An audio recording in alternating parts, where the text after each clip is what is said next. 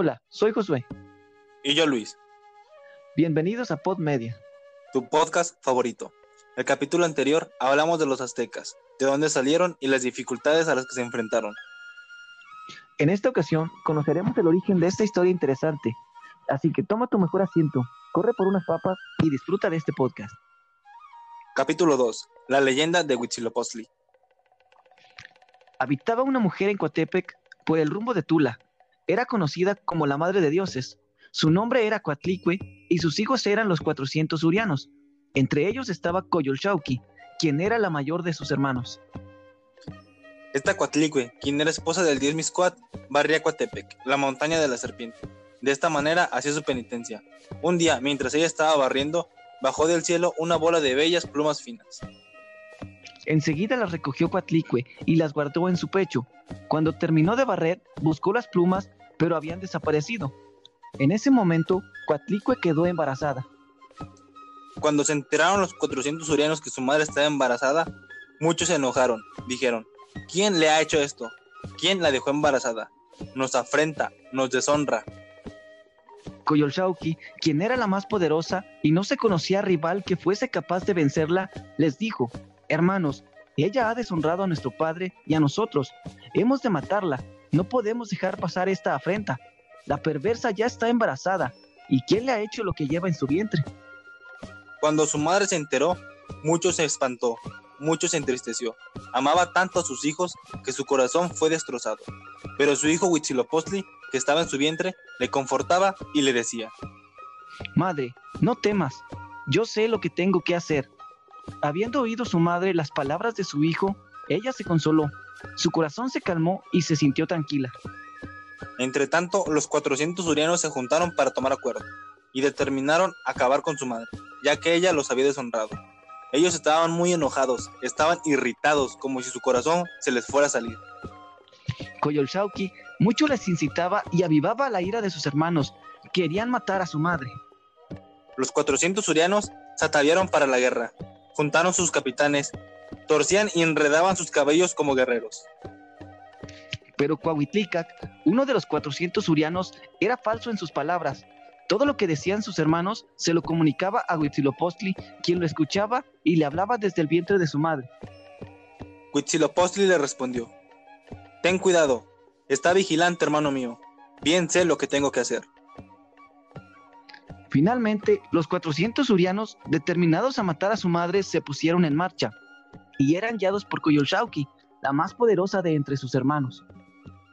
Iban bien robustecidos, ataviados y guarnecidos para la guerra.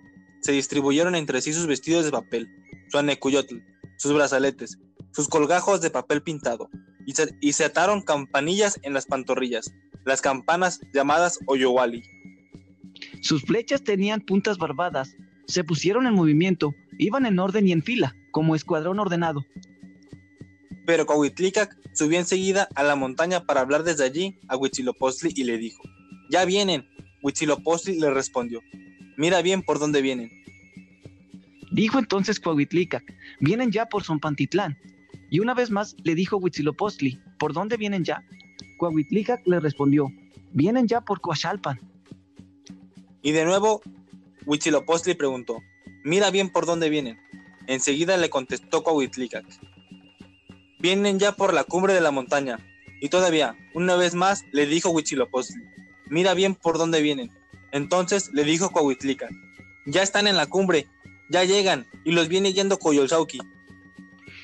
En ese momento nació Huitzilopochtli, se atavió para la guerra, tomó su escudo de plumas de águila, sus dardos, su lanzadardos azul, el llamado lanzadardos de azul turquesa. Se pintó su rostro con franjas diagonales, de color llamado pintura de niño. Sobre su cabeza colocó plumas finas y se puso sus orejeras. Llevaba sus sandalias también cubiertas de plumas, sus dos piernas y sus dos brazos estaban pintados de azul, y el llamado Tochancalqui puso fuego a la serpiente hecha de teas llamada Siucoatl, que solo obedecía a Huitzilopochtli. Con ella hirió Coyolxauqui, decapitó a su hermana, mandó su cabeza al cielo para que su madre pudiera verla cada noche, y arrojó su cuerpo montaña abajo, por lo que éste quedó desmembrado y abandonado en la ladera de Coatepec, la montaña de la serpiente. El cuerpo de Coyolxauhqui rodó hacia abajo y cayó hecha pedazos. Por diversas partes cayeron sus manos, sus piernas y su cuerpo. Entonces Huitzilopochtli se persiguió a los 400 surianos, los fue acosando, los hizo dispersarse desde la cumbre de Coatepec, siguiéndolos hasta el pie de la montaña. Los acosó cual conejos. Cuatro veces los hizo dar vueltas. En vano trataban de hacer algo en contra de él. En vano se revolvían contra él al son de los cascabeles y hacían golpear sus escudos. Nada pudieron hacer, nada pudieron lograr, con nada pudieron defenderse.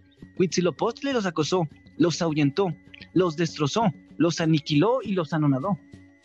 Continuó acechándolos, pero ellos mucho le rogaban y le decían, basta ya, Huitzilopochtli no se contentó con esto, con fuerza se ensañó contra ellos y más les perseguía. Solo unos cuantos pudieron escapar de su presencia, solo unos cuantos pudieron liberarse de sus manos. Los llamados 400 urianos se dirigieron hacia el sur. Aquellos pocos que escaparon de sus manos, Huitzilopochtli les dio muerte, dio salida a su ira, les despojó por completo, les arrancó sus adornos y su anecuyotl, se apropió de sus atavíos y armas y los guardó como insignias de victoria. Y este Huitzilopochtli, según se decía, era un prodigio, sobresalía entre los dioses, porque tan solo de una bola de plumas finas fue concebido en el vientre de Coatlicue. De su padre nada se sabía. ¿Quién había engendrado al poderoso dios colibrí? Bien preparado y bien armado para la guerra desde el día de su nacimiento, algo nunca antes visto entre los legendarios dioses prehispánicos.